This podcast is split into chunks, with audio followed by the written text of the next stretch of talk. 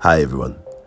First of all, why create a podcast dealing with the topics of emotional intelligence, stress management, and freedom? This question has been the driving force of my thinking for the past three years. The first reason is simply that a change is necessary. The society in which we live is based on an education from an early age that can be described as rational and intellectual. Yet, in practice, other intelligences about which we speak very little influence our daily lives much more abundantly. At the top of the list, the intelligence of emotions, which governs all aspects of our private life, our professional, professional life, our family life, is very important. Very inspired and very talented people are doing colossal work on the subject internationally, but also in the French speaking world.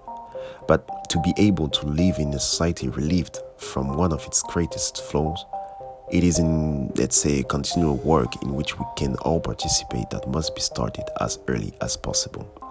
We can do more and we must do better. The second reason was based on a misunderstanding on, on my part.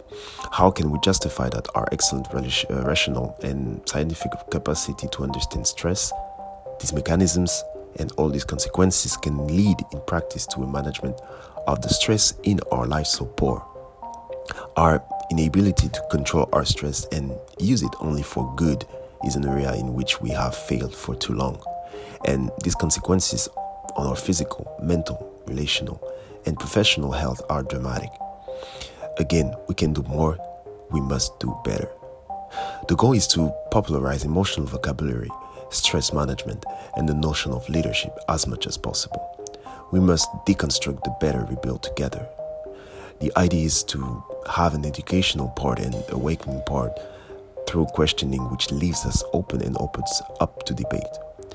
This will then allow us to uh, be able to open the discussion with our community and on each episode, of course, on the social media, be able to discuss. Welcome on board.